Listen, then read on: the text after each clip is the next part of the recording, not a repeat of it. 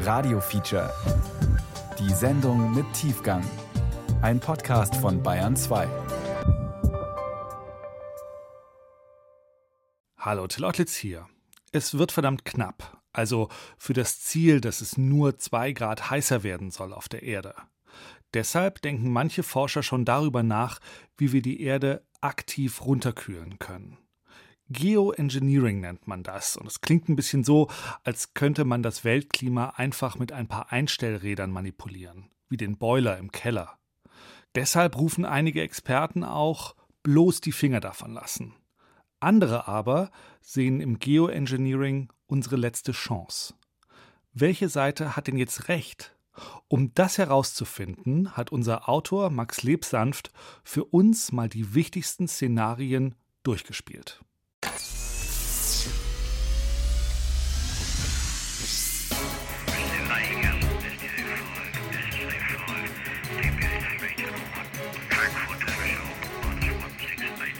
In diesen Minuten startet die Trägerrakete Falcon Heavy 5 des US-amerikanischen Weltraumkonzerns SpaceX ein letztes Mal ins All. Die Rakete wird ein Geschwader tausender Kleinsatelliten abwerfen. Zusammen mit seinen bereits im All schwebenden Schwestern sollen die Satelliten ein gigantisches Sonnenschild über der Erde aufspannen. Wir schalten zu unserer Reporterin in Cape Canaveral. Ja, um mich herum ist die Aufregung groß. Hunderte Journalisten aus aller Welt sind angereist, um live von diesem Tag zu berichten. Heute werden die letzten offenen Stellen eines Schattenspenders mit schier unvorstellbarer Größe geschlossen. 1600 Kilometer Durchmesser. Das ist mehr als zweimal die Fläche von Deutschland. Es ist soweit. Die Triebwerke zünden.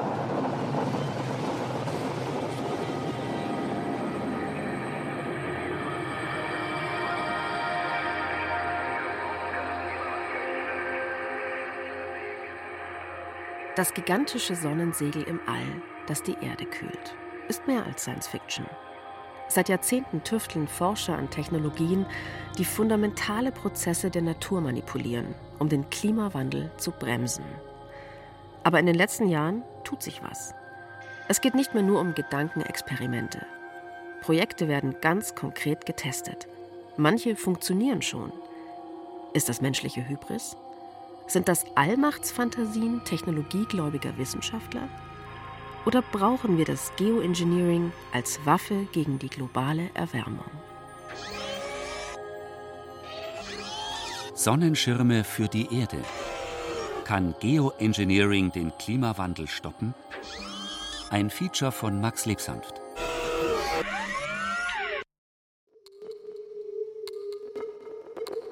Sonnensegel gibt es in der Raumfahrt schon lange. Sie bestehen aus hauchdünnen Kunststoffmembranen und sind meist mit Solarzellen zur Stromproduktion beschichtet. Indem sie Sonnenstrahlung reflektieren, treiben sie Satelliten und Sonden durchs All. Ungefähr so, wie der Wind auf der Erde Segelschiffe über den Ozean schiebt. Die gleichen Membranen ließen sich theoretisch auch für einen gigantischen planetaren Sonnenschirm nützen. Der Schirm reflektiert die Sonnenstrahlung, bevor sie die Erdoberfläche erreicht. Die Jahresmitteltemperatur sinkt, es wird kühler, der Klimawandel ist gestoppt. Also diese Raumfahrtlösungen sind im Moment sehr, sehr aufwendig. Sie funktionieren im Prinzip. Marco Fuchs vom Raumfahrtkonzern OHB in Bremen hat vor kurzem ein Netzwerk gegründet. Acht Forschungseinrichtungen untersuchen zusammen, wie sich so ein Sonnenschirm im Weltall aufspannen lässt. Wenn man das Erde-Sonne-System sich anschaut, und die Sonnenstrahlung als die Ursache oder eine Mitursache des Klimawandels identifiziert, ist die Idee, einen Sonnenschutz zu installieren im Weltraum, ist ja plausibel. Und sogar wo der Schirm schweben soll, ist schon klar. Es gibt ja auch diesen Punkt, der heißt Lagrange-Punkt zwischen Erde und Sonne, wo sich die Schwerkraft dieser beiden Körper aufhebt. Und dort würde so ein Raumschiff oder so ein, eine Sonde auch stabil positionierbar sein. Aber das Problem ist, dass ich halt, um einen Effekt zu erzeugen, sehr, sehr, sehr große Sonnensegel brauche.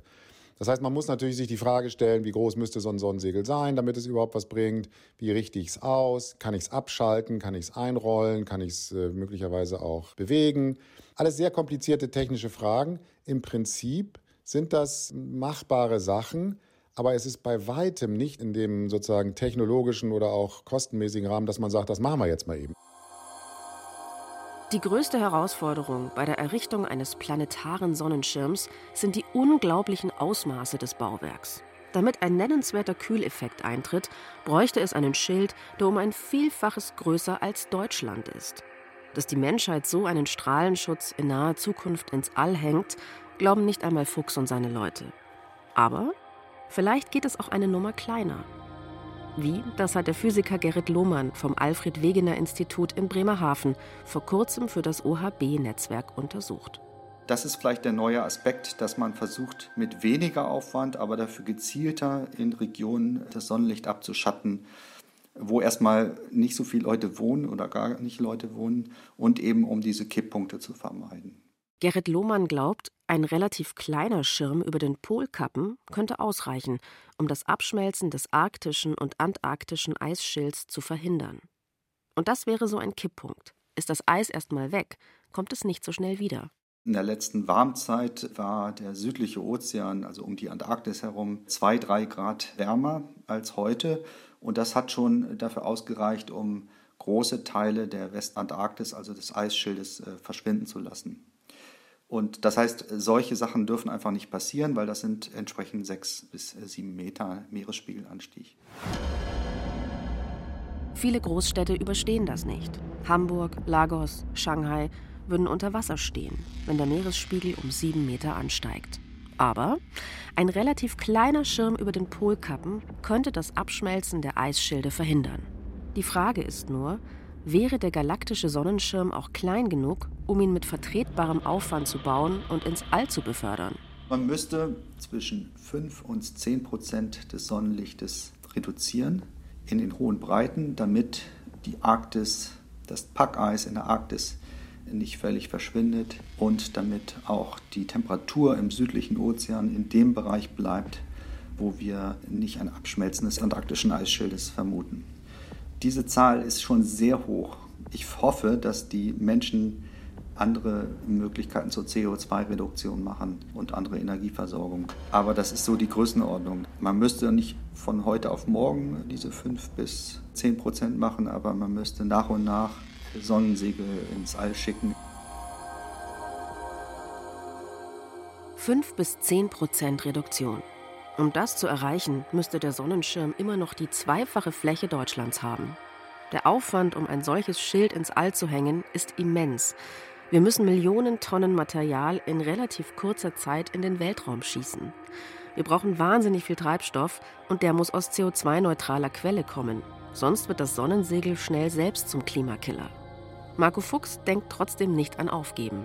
Man muss davon ausgehen, dass im Weltraum immer billiger wird. Die Raketen werden billiger, massenproduzierte Satelliten werden immer billiger.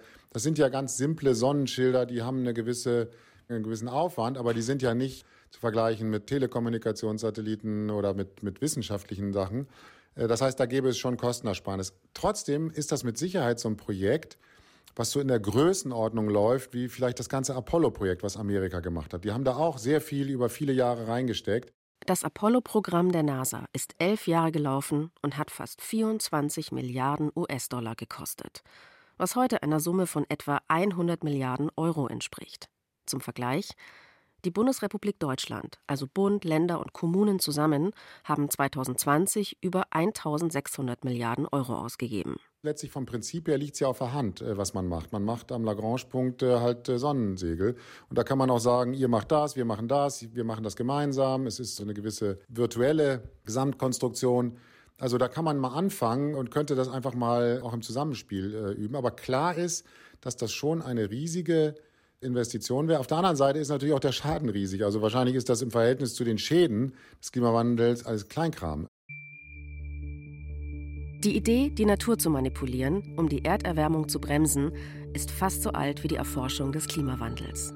In den 1970er Jahren schlägt der italienische Physiker Cesare Marchetti vor, CO2 an den Schloten von Kohlekraftwerken und Erdölraffinerien einzufangen und im Meer zu speichern. Heute passiert genau das in vielen Versuchen auf der ganzen Welt, auch in Deutschland.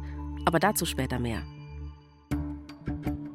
Doch so wie die Welt viel zu lange die Warnungen der Klimaforscher verdrängt hat, hat sie auch das Geoengineering lange nicht wirklich ernst genommen.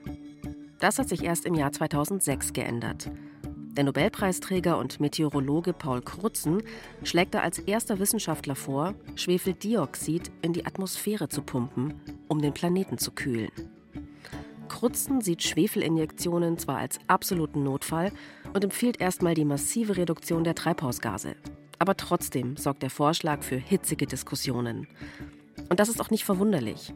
Schwefeldioxid ist das Zeug, das mitverantwortlich ist für eine ökologische Katastrophe, an die sich viele noch erinnern. Hier ist das erste deutsche Fernsehen mit der Tagesschau.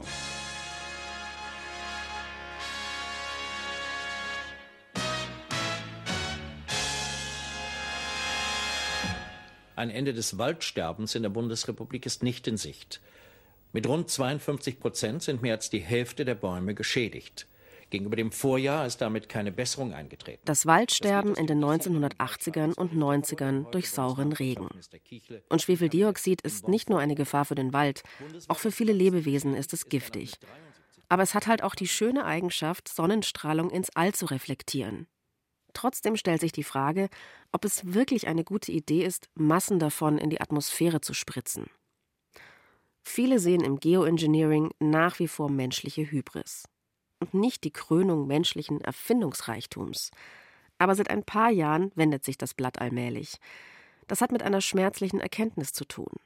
Die Menschheit wird es aller Wahrscheinlichkeit nicht mehr schaffen, den Klimawandel allein durch die Reduktion aktueller und zukünftiger CO2-Emissionen in den Griff zu bekommen.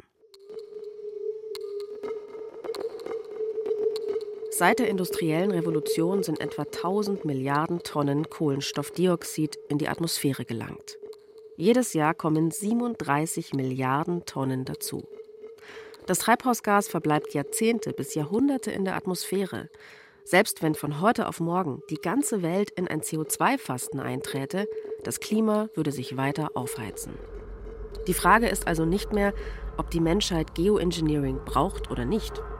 Die Frage ist, gibt es Formen von Geoengineering mit vertretbarem Risiko und bezahlbarem Aufwand?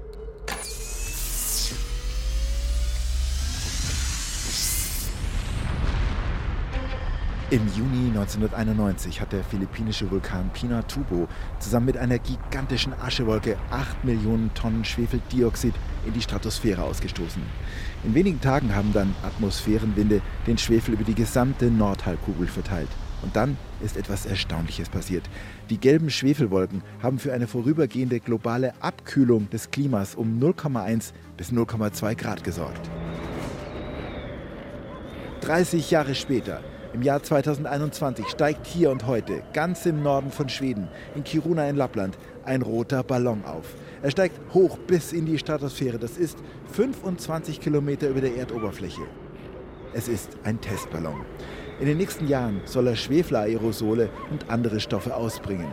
Und dann, wenn alles gut geht, sollen Flugzeuge tonnenweise Schwefel in der Atmosphäre verbreiten. Der Ballon steigt immer höher und höher. Man kann ihn jetzt sehen. Dank seiner roten Farbe kann man ihn gut über der kargen, schneebedeckten Landschaft Lapplands erkennen. Das ist so nicht passiert. Aber fast. Der Ballon ist nicht Zukunftsmusik wie der Sonnenschirm im Weltall vom Anfang. Schon heute ist es möglich, Stoffe in der Stratosphäre zu verteilen, die das Sonnenlicht reflektieren. Aber weil nicht erforscht ist, was bei einer Schwefelinjektion in der Atmosphäre sonst noch so passiert, braucht es Tests. Und für diese Tests ist der Ballon da. Es gibt ihn wirklich, und er wäre fast abgehoben. Die schwedische Weltraumagentur sollte ihn steigen lassen. Aber dann kommt die Hiobsbotschaft für die Forscher. Die indigene Bevölkerung aus der Gegend, in der der Test stattfinden sollte, und Naturschützer reichen Beschwerde ein. Die schwedische Weltraumagentur sagt den Versuch ab. Die Aktivistin Johanna Sandal von der Swedish Society for Nature Conservation nennt die Entscheidung in einem Reuters-Interview eine Erleichterung und das solare Geoengineering zu gefährlich, um es jemals zu benutzen. Dabei hatten die Forscher doch eigentlich erstmal nur einen Ballon steigen lassen wollen.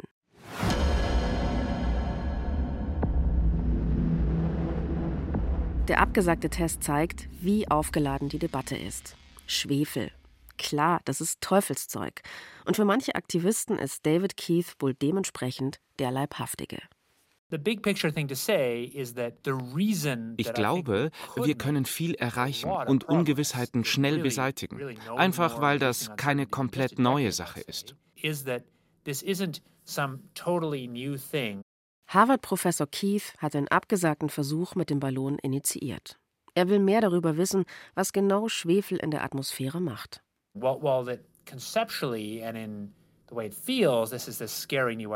Erstmal klingt die Idee furchteinflößend. Aber sie baut auf der Klimaforschung und einer Luft- und Raumfahrttechnik auf, die es schon gibt. Wir können in der Forschung also extrem schnell vorankommen, indem wir anwenden, was wir schon wissen quite quickly by applying much more of that knowledge that we already know and those tools we already have. Solar-Geoengineering mit Hilfe von Chemikalien geht in der Theorie so. Flugzeuge spritzen Schwefeldioxid zwischen 12 und 50 Kilometer Höhe in die Atmosphäre.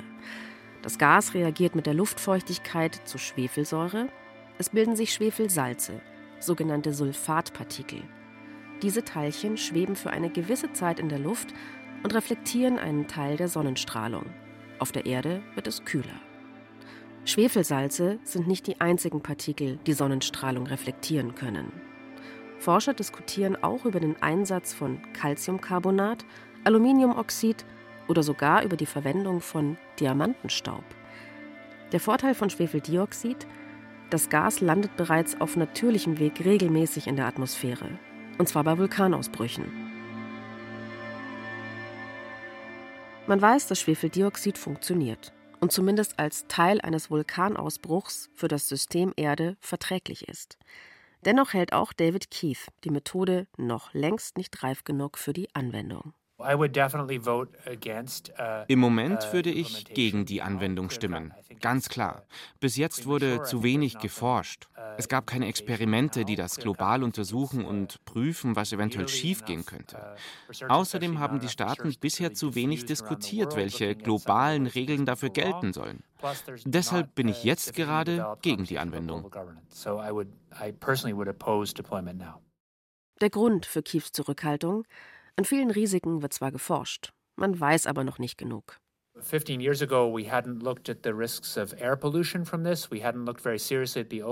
Vor 15 Jahren hatten wir uns das Risiko der Luftverschmutzung noch nicht angesehen, auch nicht die Gefahr, die Ozonschicht zu beschädigen. Wir hatten noch nicht untersucht, wie gut sich das alles kontrollieren lässt. Aber seitdem wurde viel geforscht und ich muss sagen, dort, wo wir die Risiken einigermaßen einschätzen können, scheinen sie relativ klein zu sein. Studien von Vulkanausbrüchen haben gezeigt, dass Schwefeldioxid in der Atmosphäre die Ozonschicht angreift. Je dünner aber die Ozonschicht ist, desto mehr UV-Strahlung gelangt auf die Erde. Das Hautkrebsrisiko steigt. Ob künstliche Schwefeldioxidinjektionen einen ähnlichen Effekt haben und ab welchen Konzentrationen es kritisch wird, ist noch nicht hinreichend erforscht. Ein weiteres ungeklärtes Problem ist der saure Regen. Fällt der Schwefel wieder zurück auf die Erde, versauern Böden und Ozeane. Bäume sterben, Krebse und Korallen verlieren ihre Kalkschalen. Die Forscher glauben, dass sich das Schwefeldioxid noch in der Atmosphäre abbaut, wenn es hoch oben injiziert wird. Aber der Nachweis dafür fehlt noch. Um Klarheit zu schaffen, wünscht sich David Keith Experimente wie das in Lappland. Ohne sie wird es keinen Erkenntnisfortschritt geben.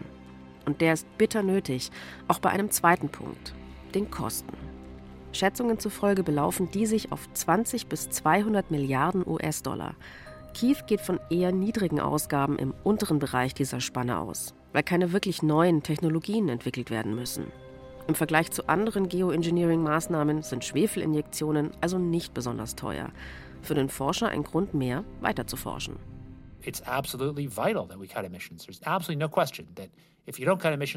Wir müssen die Emission von Treibhausgasen runterkriegen, sonst sind wir geliefert als Spezies. Aber Emissionen reduzieren reicht nicht. Vielleicht müssen wir auch den Planeten runterkühlen. CO2 einsparen stoppt nur die weitere Erwärmung. Wenn wir den Planeten runterkühlen und die globalen Klimakrisen in diesem Jahrhundert bekämpfen wollen, gibt es nur zwei Methoden: Solar-Geoengineering oder CO2 aus der Atmosphäre entfernen. Oder beides. So einfach ist das. It's really as simple as that.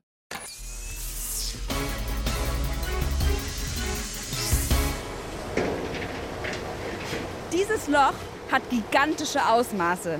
400 Meter tief, 5 Kilometer lang.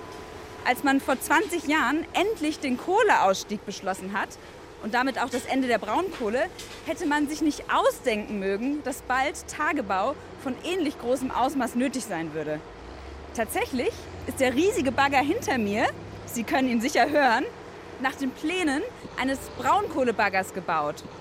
Nun buddelt er aber nicht nach Kohle, sondern nach Silikaten, also einem bestimmten Gestein. Und das wird noch hier im Loch klein gemahlen und dann abtransportiert.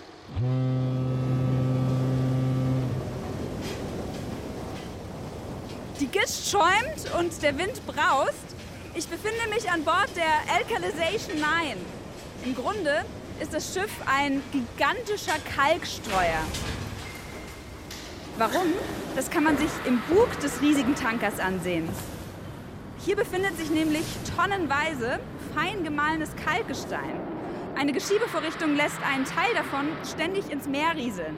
Dort sorgt das Gestein nämlich dafür, dass das CO2 aus der Atmosphäre in den Ozeanen eingelagert wird.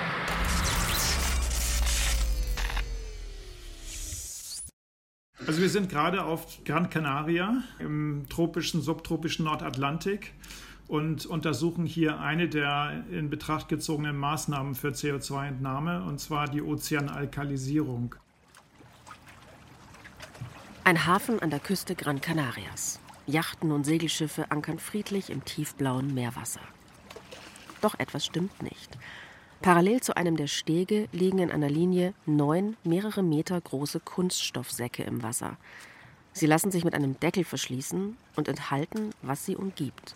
Meerwasser. Alle zwei Tage, morgens um 6.45 Uhr, wird es plötzlich lebhaft auf dem Steg.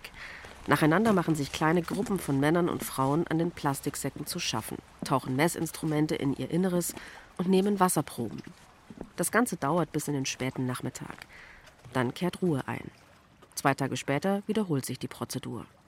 Wir haben hier knapp 50 Forscherinnen und Forscher vor Ort mit dabei aus, aus sechs verschiedenen Nationen mit einer ganzen Bandbreite von verschiedenen Expertisen. Also wir, wir können praktisch von der Viere, vom kleinsten Bakterium bis hin zu den großen Zooplanktonorganismen können wir alles abdecken.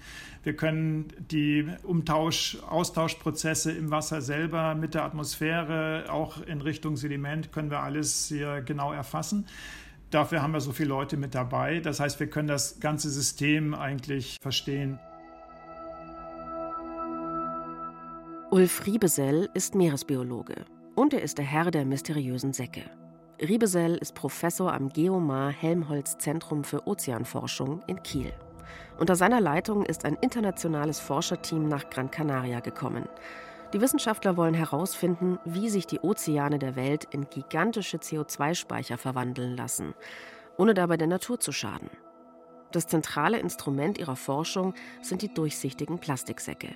Im Fachjargon heißen sie Mesokosmen, was übersetzt so viel wie mittlere Welten bedeutet. Das sind so übergroße Säcke, die wir im Ozean aussetzen, mit den natürlichen Lebensgemeinschaften füllen und dann da verschiedene Szenarien von Ozeanalkalisierung anwenden in den Mesokosmen. Alkalisierung anwenden bedeutet fein gemahlenes Gestein in die Beutel streuen und dann schauen, gibt es da irgendwelche kritischen Grenzwerte, ab wo dann vielleicht negative Effekte auftreten könnten. Was für Reaktionen gibt es überhaupt im Ökosystem? Und das ist so praktisch die Kernfrage unserer Studie hier. Mesokosmen sind kleine abgetrennte Bereiche im Ozean, in denen das gleiche Leben unter den gleichen Bedingungen haust wie in den umgebenden Wassermassen. Algen, Krebse, Quallen, Schnecken was im Inneren der Mesokosmen schwimmt und krabbelt, gleicht der Außenwelt aufs Haar. Aber zwischen den mittleren Welten und der Außenwelt gibt es keinerlei Austausch. Nicht mal eine Mikrobe kommt durch die Plastikwand. Und genau das ist der Sinn der Mesokosmen. Die Forscher können in ihnen einzelne Faktoren manipulieren und die Folgen ihres Eingriffs in Ruhe studieren, ohne dass gleich eine ganze Meeresregion in Schieflage gerät. Wir nehmen die großen Säcke, weil man natürlich nicht gleich so eine Alkalisierung im offenen Ozean durchführen möchte, sondern erstmal in abgeschlossenen Systemen. In Deutschland wäre das auch gar nicht erlaubt, jetzt so ein Alkalisierungsexperiment im freien Wasser zu machen. Hier in Spanien ist man da ein bisschen laxer. Aber so oder so möchte man natürlich erstmal das Ganze untersuchen unter abgeschlossenen Bedingungen, sodass man nicht gleich, wenn es denn negative Folgen gibt, da irgendwelche Konsequenzen im Ozean selber hat. Ulf Riebesell testet also die Alkalisierung der Ozeane. Diese Alkalisierung könnte im Kampf gegen den Klimawandel mehr bringen als jede andere Geoengineering-Maßnahme. Auch ohne künstlichen Eingriff reagiert das Meerwasser ständig mit dem CO2 aus der Atmosphäre und nimmt es auf. Dabei bildet sich Kohlensäure, ein, wie der Name schon sagt, saurer Stoff. Durch unseren CO2-Ausstoß landet immer mehr CO2 in der Atmosphäre, was dann mit dem Meerwasser zu Kohlensäure reagiert. Das hat zur Folge, dass die Meere versauern. Seit Beginn der Industrialisierung ist der Säuregrad der Ozeane um 30 Prozent gestiegen. Doch es gibt in den Meeren ein Gegengewicht zur Versauerung, die chemische Verwitterung. Grob vereinfacht reagiert die Kohlensäure mit dem reichlich im Wasser vorhandenen Kalk. Durch die Umwandlung wird die Säure neutralisiert und der Kohlenstoff wird im Meer gespeichert. Diesen Prozess, die chemische Verwitterung, will Ulf Riebesell nutzen, um große Mengen CO2 im Meer zu speichern. Also aktuell findet ja das Gegenteil statt. Der Ozean versauert allmählich, weil er ständig mehr CO2 aufnimmt. Menschengemachtes CO2. Ein Viertel von unserem erzeugten CO2 landet jedes Jahr im Ozean und sorgt dafür, dass der Ozean versauert. Alkalisierung wirkt dem entgegen, indem wir den pH-Wert durch die Mineralien leicht anheben. Und das kompensiert nicht nur die Versauerung, sondern führt auch dazu, dass der Ozean noch mehr CO2 aufnehmen kann. Je mehr Kalk oder andere basische Mineralien im Wasser schwimmen, desto mehr CO2 kann das Meer aufnehmen, umwandeln und speichern. Basische Mineralien gibt es an Land genug. Man muss sie nur im großen Stil abbauen, fein mahlen und ins Meer streuen. Das Potenzial ist natürlich riesig. Das Potenzial ist nicht primär dadurch begrenzt, wie viel Ozeanwasser haben wir, das wir alkalisieren könnten. Da ist es, ich will nicht sagen unbegrenzt, aber so groß, dass wir unsere CO2-Probleme über diese Methode weitgehend in den Griff kriegen könnten. Das Problem ist mehr auf der Landseite und da entstehen auch die Hauptkosten. Das ist nicht auf der sozusagen Ausbringung im Ozean, sondern die Kosten entstehen beim Abbau und hauptsächlich beim Feinmalen des Gesteins. Und wie sind wir bereit, äh, Bergbau, wie er jetzt ja auch schon im Riesenmaßstab stattfindet, Braunkohleabbau, brauche ich nur nennen, auf der gleichen Größenordnung müsste man denken, wenn man die Alkalisierung wirklich hochskalieren würde. Das ist eine gesellschaftliche Diskussion, die geführt werden muss. Wollen wir das? Wenn wir dazu bereit sind, ist meine Prognose, der Ozean könnte beträchtliche Mengen an CO2 wegspeichern. Riebesells Alkalisierung des Ozeans kann man sich wie eine gigantische Kochaktion nach dem folgenden Rezept vorstellen. Schritt 1. Schiffe streuen tonnenweise basische Mineralien ins Meer. Schritt 2. Das CO2 im Wasser reagiert mit dem Gesteinsmehl, der Kohlenstoff löst sich im Meerwasser. Schritt 3. Das Meerwasser nimmt weiteres CO2 aus der Atmosphäre auf. Die Punkte 1 und 2 wiederholen sich so lange, bis das ausgebrachte Gesteinsmehl komplett umgewandelt ist. Schritt 4. Der Ozean kehrt zu seinem Gleichgewicht zurück. Der Kohlenstoff aus der Atmosphäre ist dauerhaft im Meer gespeichert. Also einfach tonnenweise Mineralien über die Meere verteilen und schon ist das Klima gerettet? Leider birgt die Alkalisierung der Meere große Risiken. Denn nicht nur die Versauerung, auch der umgekehrte Fall. Ein zu basischer Ozean schadet Tieren und Pflanzen. Alle möglichen Prozesse, Lebensprozesse sind pH-abhängig und viele Organismen können ihren internen pH-Wert nicht gut kontrollieren. Das heißt, die sind vom Außen-pH-Wert abhängig Die meisten Enzyme haben so ein pH-Optimum, das natürlich immer eingestellt ist auf genau das, was die Organismen evolutionär auch erlebt haben. Sprich, wenn ich da aus diesem pH-Optimum mich rausbewege, dann kann es da zu allen möglichen negativen Effekten auf, auf Organismen und dann auch auf Ökosysteme äh, kommen.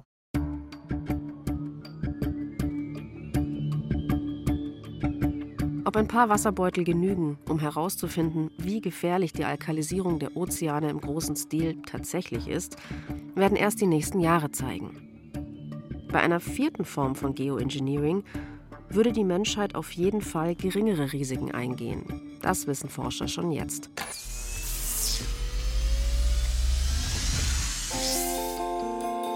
Hi, ich bin Finn und ich liebe Hamburger.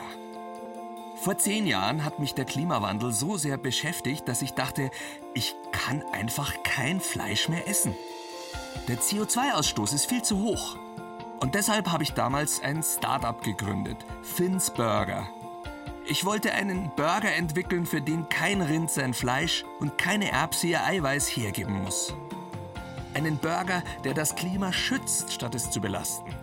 Heute könnt ihr Finn's Carbon Burger in jedem Supermarkt kaufen. Und das mit gutem Gewissen. Denn für jeden von Finns Carbon Burger verarbeiten wir 10 Kilo CO2 aus der Atmosphäre.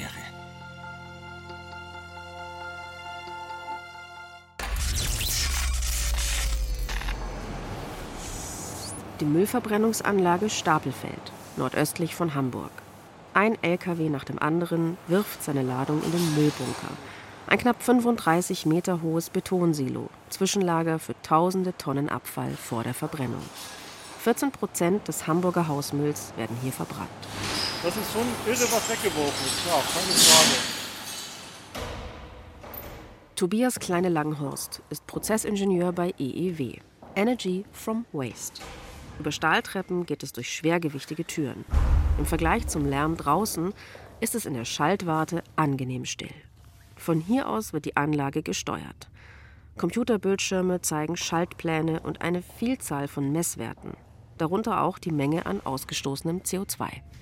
Pi mal darum kann man sagen, dass pro Tonne äh, Abfall, die wir verwerten, eine Tonne CO2 emittiert werden. Sarah Endres arbeitet in der Entwicklungsabteilung von Energy from Waste. Also pro Tonne Abfall wird eine Tonne CO2, CO2 emittiert und davon 50 bis 60 Prozent biogenen Ursprungs, also 40 das bis 50 Prozent fossilen Ursprungs. Wie viele Tonnen Müll werden hier täglich verbrannt? 1000. 1000 Tonnen pro Tag. Ja. Also 1000 Tonnen CO2 pro Tag. Wenn das dann in die Richtung so stimmt, dann ja. ja. Aus einer Tonne Müll wird eine Tonne CO2. Was erstmal komisch klingt, ist eigentlich ganz einfach. Für die Verbrennung wird jede Menge Sauerstoff zugepumpt. Der verbindet sich mit dem frei werdenden Kohlenstoff, es bildet sich CO2 und das wiegt ungefähr genauso viel wie der Ausgangsbrennstoff, der Müll. Für die Müllverwerter von EEW war das lange kein Problem. CO2 galt als unbedenklich. Schon vor Jahrzehnten musste EEW technische Lösungen entwickeln, um giftige Substanzen wie Chlorwasserstoff oder Stickstoffdioxid aus den Abgasen der Verbrennung zu filtern. CO2 durfte das Unternehmen weiter in die Atmosphäre blasen, so viel es wollte. Doch das ändert sich gerade. CO2 ausstoßen wird in Zukunft immer teurer werden. Davon gehen fast alle in der Industrie aus. Die Ingenieure in den Konzernen fragen sich deshalb, wie lässt sich das CO2 möglichst billig aus den Abgasen filtern und entsorgen? Und gibt es vielleicht sogar eine Möglichkeit, mit CO2 in Zukunft Geld zu verdienen? So, und jetzt wird der Beutel befüllt. So einfach ist das. So einfach ist das. Ein Beutel CO2. Ja, und andere Gase. Also ich glaube, es besteht ungefähr zu 10% aus CO2. Ja, will nichts Falsches sagen, aber der Großteil ist Stickstoff. Leonie Rominger ist für EEW eine Hoffnungsträgerin. Die Verfahrensingenieurin ist 25 Jahre alt und forscht am Institut für technische Mikrobiologie der TU Hamburg. Sie könnte den Müllverbrennern helfen, ihr CO2-Problem in den Griff zu kriegen. Wir befinden uns im letzten Abschnitt der Müllverbrennungsanlage, dort wo die Giftstoffe aus den Abgasen gefiltert werden. Durch ein mannsgroßes Rohr strömt ein Gemisch aus CO2, Stickstoff und einigen weiteren Gasen. Über den Schornstein landen sie eigentlich in der Luft. Doch nun fließt ein Teil von ihnen durch einen schmalen Schlauch in einen Plastiksack von der Größe eines Kopfkissens. Es ist der Probenbeutel von Leonie Rominger.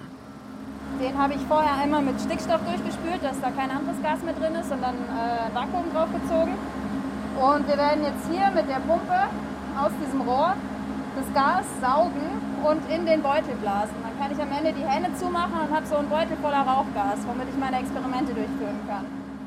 Leonie Rominger soll im Auftrag von EEW herausfinden, ob sich aus dem Restgas in Zukunft nicht etwas Sinnvolles machen lässt. Denn der im CO2 enthaltene Kohlenstoff ist eigentlich wertvoll. Kohlenstoff ist der Grundbaustein für alles Mögliche. Gleich geht es noch darum, was man mit Kohlenstoff alles machen kann. Erstmal muss man ihn dafür aber aus den Abgasen rausholen. Und das ist leider sehr energieaufwendig. Doch Leonie Rominger und ihr Chef Johannes Gescher haben eine Idee, wie sich der Kohlenstoff in Zukunft vielleicht doch effizient zurückholen lässt. Vor ungefähr 10, 12 Jahren gab es erste Berichte dazu, dass es Mikroorganismen gibt, die wir mit Strom füttern können. Es gibt tausende verschiedene Arten von Mikroorganismen, die Stoffe umwandeln. Sie fressen quasi eine chemische Verbindung und scheiden eine andere aus. Dafür brauchen sie Energie. Und vor zehn Jahren haben Forscher entdeckt, dass Strom diese Energie liefern kann. Gescher träumt seitdem von stromfressenden Mikroben, die wie winzige Fabriken alle möglichen Chemikalien und Stoffe herstellen, die für uns Menschen nützlich sind. Dazu braucht es aber noch ein weiteres Element: Kohlenstoff. Alle Lebewesen brauchen Kohlenstoff, um daraus Moleküle, Gewebe und vieles mehr zu produzieren. Normalerweise füttern Forscher ihre Mikroorganismen mit Kohlenhydraten, also Zucker. Gescher hatte nun die Idee, stromfressende Mikroorganismen mit CO2 zu füttern. Das Problem? Mikroben, die beides können, CO2 und Strom fressen, hatte man bis dahin noch gar nicht gefunden. Aber Gescher wusste, wo er zu suchen hatte. Es musste ein Ort mit hohen CO2-Konzentrationen sein, einer, an dem Verbrennungsprozesse stattfinden, an dem es heiß ist. Wir haben nach Organismen gesucht, die in der Lage sind, bei sehr warmen Temperaturen zu wachsen und sich dort erst wohlfühlen. Und die gibt es. Es gibt Organismen, die wachsen bei 120 Grad Celsius. Die wachsen tief am Meeresboden, wenn der Druck besonders hoch ist. Jetzt haben wir auf dem mittelatlantischen Graben die Azoren bereist. Und auf den Azoren gibt es genauso wie auf Island auch jede Menge heiße Quellen. Heiße Quellen, Geysire. Wenn es die gesuchten Mikroben tatsächlich gab, dann dort. Monate bringt Gescher damit zu, Proben auf den Azoren zu sammeln und im Labor zu analysieren. Und tatsächlich, er findet ein Bakterium, das Strom und CO2 verstoffwechselt und daraus ein Molekül namens Polyhydroxybuttersäure macht. Polyhydroxybuttersäure abgekürzt PHB, ist ein Basisstoff für Bioplastik. Gescher hatte nicht nur den erträumten Mikroorganismus gefunden, sondern auch noch ein mögliches Produkt. Meine Vision ist tatsächlich, dass wir in der Lage sind, aus CO2 nützliche Produkte zu bilden. Und das Produktportfolio kann, glaube ich, sehr, sehr groß sein. Wir setzen jetzt momentan auf PHB, weil uns der Organismus das auch leicht macht. Der macht das automatisch. Wir müssen den nicht gentechnisch verändern. Gleichzeitig sind Mikroorganismen aber so einfach gestrickt, dass sie es uns ermöglichen, auch ihren Metabolismus mitzubestimmen über Genetic Engineering.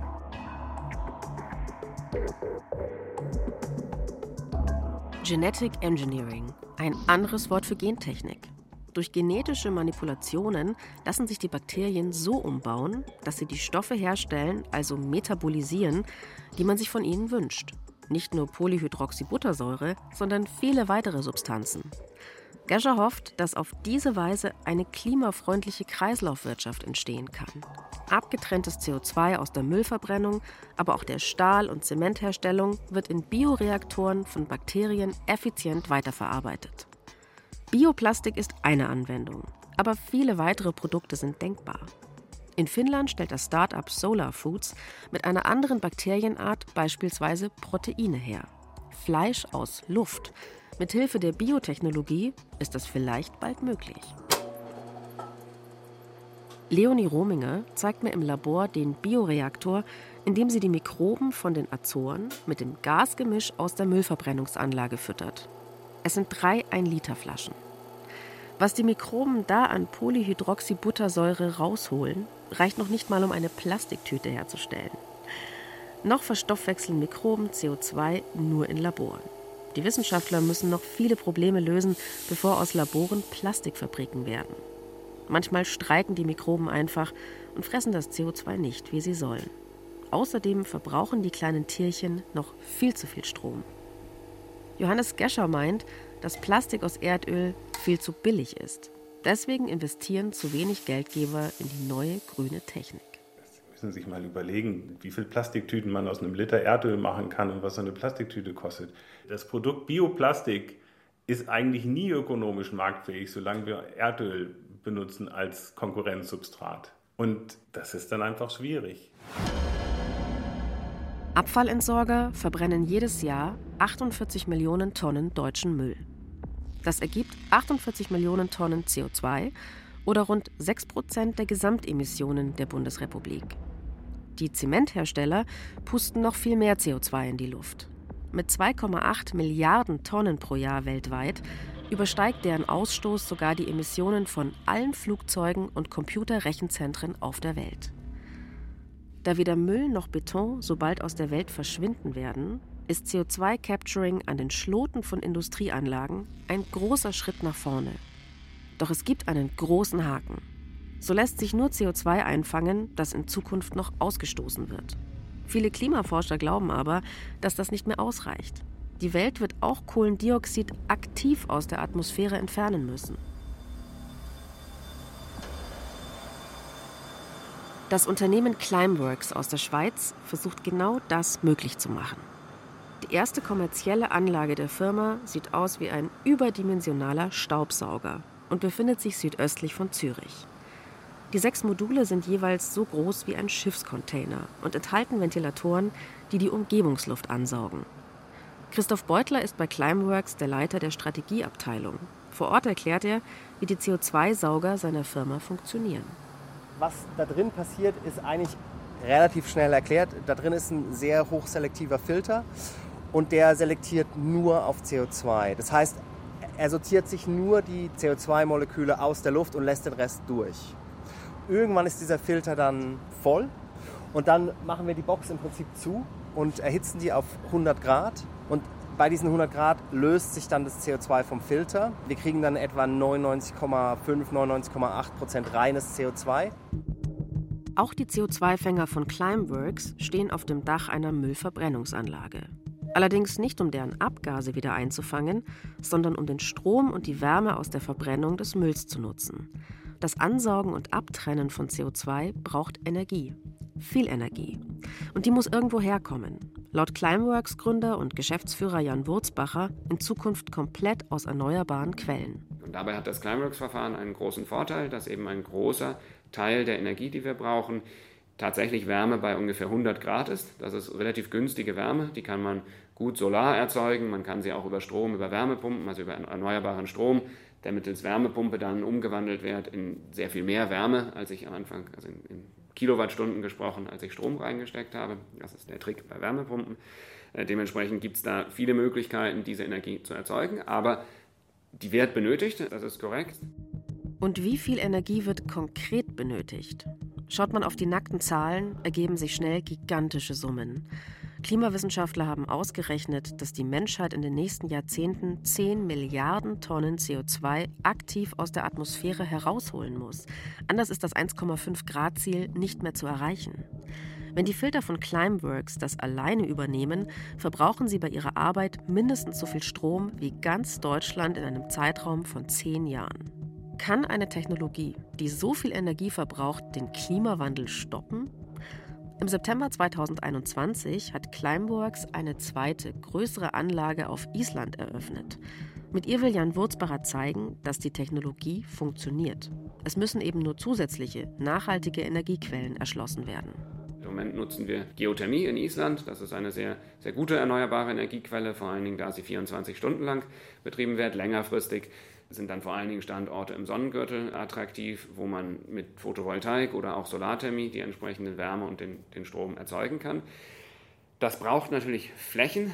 Spannend dabei ist, dass selbst wenn man die gesamte Fläche mit einberechnet, die zur Energieerzeugung verwendet wird, zur erneuerbaren Energieerzeugung, selbst mit dieser Fläche sind wir noch mindestens 10 bis 100 Mal flächeneffizienter, als das biologische Methoden wären. Also man könnte pro Fläche 10 bis 100 Mal mehr CO2 aus der Luft fangen, als man das mit dem Anpflanzen von Bäumen könnte.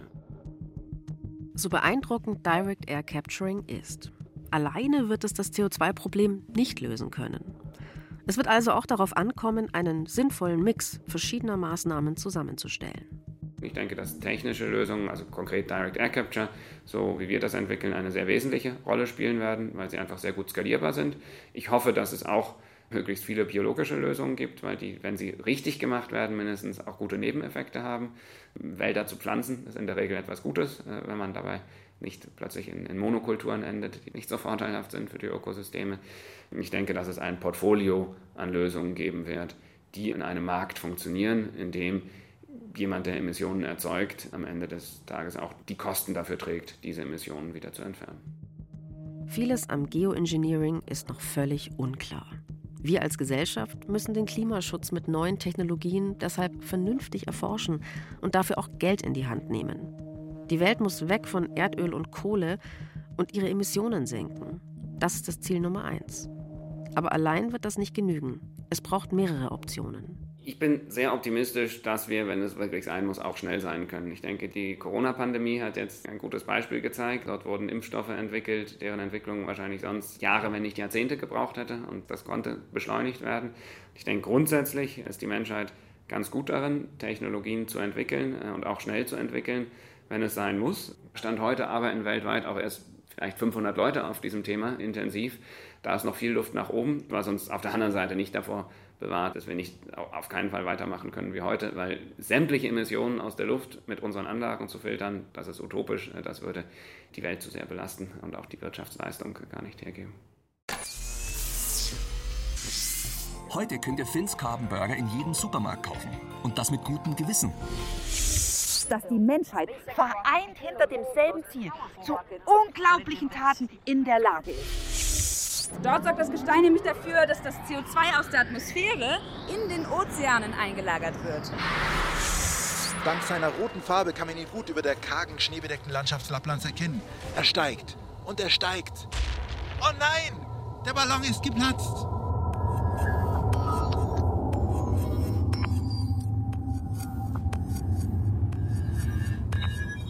Technikgläubige Wissenschaftler die die alten Probleme bekämpfen, indem sie neue schaffen.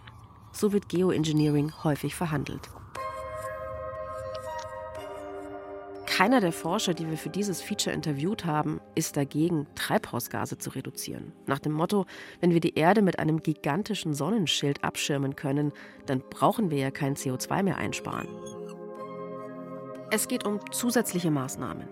Und die sind nötig, weil wir den Klimawandel sonst sehr wahrscheinlich nicht aufhalten können. Und die Wissenschaftler sind sich mehr als bewusst, was sie riskieren, wenn sie in fundamentale Prozesse der Natur eingreifen. Gerade deshalb wollen sie die Methoden erforschen und experimentieren, nicht nur in Laboren, sondern auch in Feldversuchen draußen in der Natur.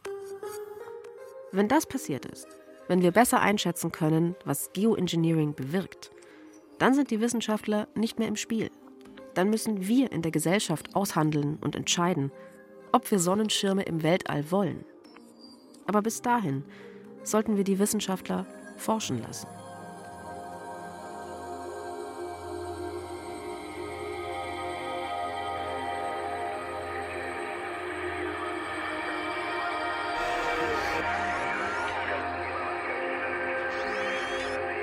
Sonnenschirme für die Erde. Kann Geoengineering den Klimawandel stoppen? Ein Feature von Max Lebsanft.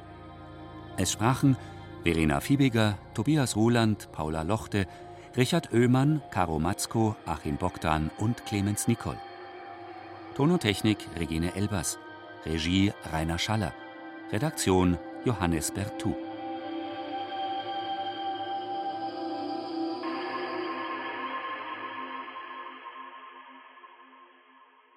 Eine Produktion des Bayerischen Rundfunks 2021. Das war der dritte und letzte Teil unserer Feature-Reihe zum Klimawandel. Vergangene Woche ging es darum, ob Bauen mit Holz die Erderwärmung aufhalten kann. Und in der ersten Folge haben wir untersucht, was wir von der kleinen Eiszeit für den Klimawandel von heute lernen können. Übrigens, falls Sie noch mehr zum Thema hören wollen, dann empfehle ich Ihnen einen Podcast von den Kollegen von NDR Info. Mission Klima. Lösungen für die Krise heißt der. Und da besuchen Sie Menschen und Unternehmen mit inspirierenden Ideen. Es geht um grünen Stahl, alternative Landwirtschaft und Stadtteile mit weniger Autos. In der aktuellen Folge erklärt das Team anhand einer Familie, was jeder von uns fürs Klima tun kann und was wirklich etwas bringt. Mission Klima gibt es unter anderem in der ARD Audiothek. Bis nächste Woche. Ihr Till Outlets.